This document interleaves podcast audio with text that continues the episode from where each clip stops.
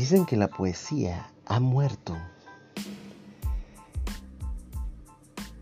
Las palabras junto con ella.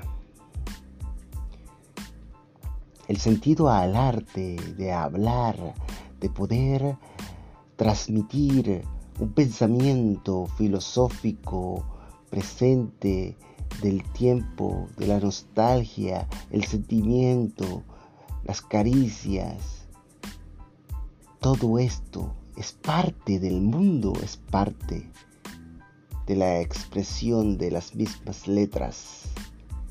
Esto es hacer política, política de las palabras.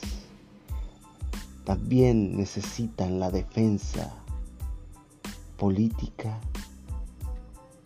del hablar.